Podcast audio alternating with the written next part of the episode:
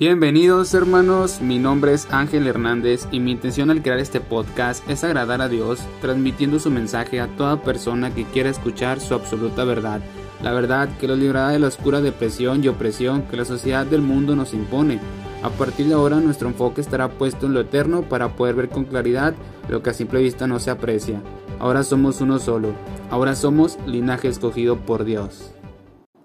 El día de hoy hermanos quiero hablarles sobre una palabra que Dios ha puesto en mí y que Dios me lo reveló a través de, de, una situación que yo viví en el trabajo. Era alrededor del mes de junio del 2020. En mi trabajo, bueno, les explico un poco, les pongo en contexto.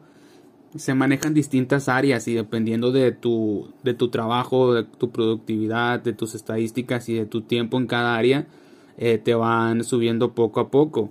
Entonces nosotros, bueno, digo nosotros porque básicamente el grupo que entró conmigo y que íbamos a la par, ya teníamos cierto tiempo en la misma área y ya estaban empezando a subir a gente que inclusive tenía menos tiempo que nosotros.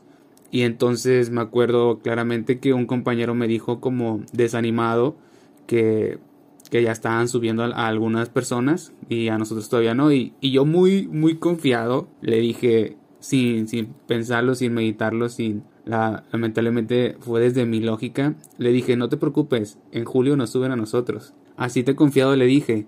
Bueno, para julio faltaban tres semanas y para la, para la siguiente semana te pasan una lista y ahí es donde tú puedes ver los que, los que van a subir de área, ¿verdad? Y estaban todos mis compañeros los que estaban eh, como desanimados porque no iban a subir, menos yo. Y bueno, y la verdad cuando me enteré de que, que pasaron lista y, y ya estaban la lista de mis compañeros, eh, que se iban a subir. Me alegré por ellos, pero eh, eh, dentro de mí sí había cierta, vaya, por cierta, cierto desánimo, pero solo por unos momentos. Realmente puse nuevamente mi, fe en Dios, creyendo que tarde o temprano Él iba a obrar y, y iba a ser en sus tiempos y no en mis tiempos. Pero también Dios me habló, me, me dijo que por haber declarado desde mi lógica, pues se toman esos tipos de pues también de, de impedimentos para que yo también hubiera podido subir eh, en esa fecha. Yo la verdad eh, lo tomé bien dije que bueno por, por mis compañeros verdad sí se siente se siente algo se siente feo y pero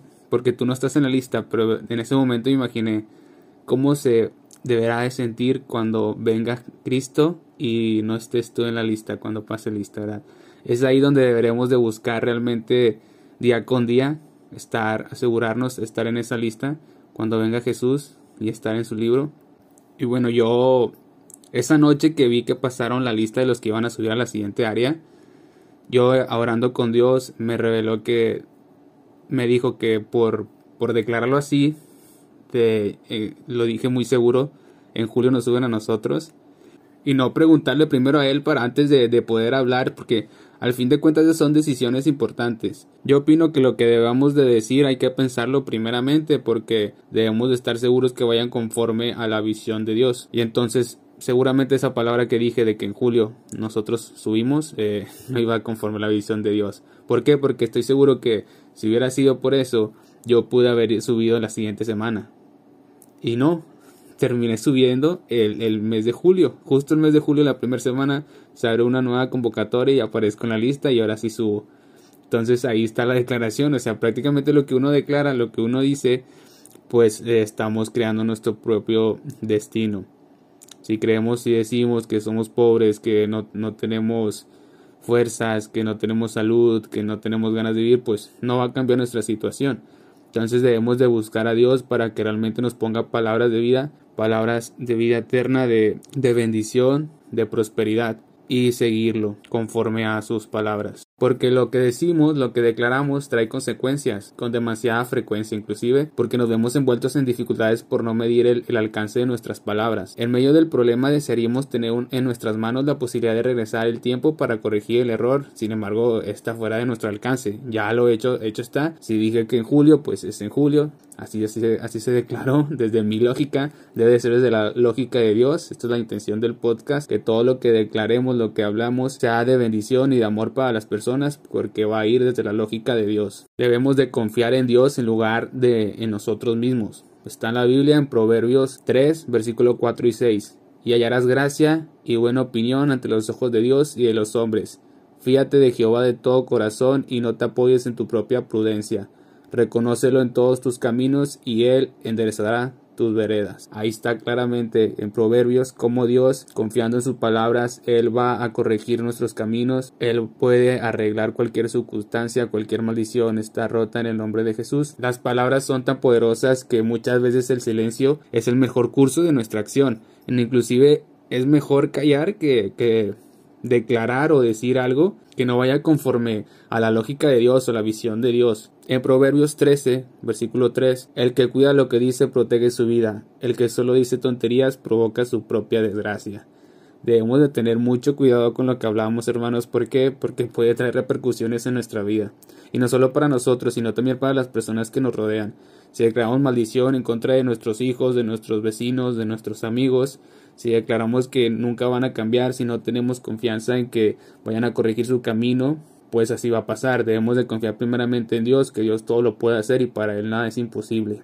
Ahora imaginemos que en una oración pido algo a Dios y apenas termino comienzo a preguntarme o preguntar a los demás, ¿ocurrirá este milagro? ¿Es imposible que se produzca un hecho así a pesar de que la ciencia señala que es imposible? Nosotros mismos con nuestra actitud eh, estamos extendiendo un manto de duda y confesando incredulidad. Es probable que nada ocurra. ¿Por qué? Porque ahí no estamos poniendo nuestra fe en acción, nuestra fe en Dios en acción. Inclusive puedo decirlo que estamos limitando el poder de Dios. A nosotros hacer una oración, por ejemplo, que en esta persona, que, que esta persona eh, su velo espiritual, que toda altivez, logismo. Si realmente no lo creemos, estamos ahí limitando el poder de Dios, el poder de la oración, para que realmente suceda. Porque sí, en cierta parte depende también de la otra persona, de la, de la disposición y el corazón de la otra persona, pero también depende de nuestra oración y de la fe que tengamos en esa oración que vamos a hacer a Dios.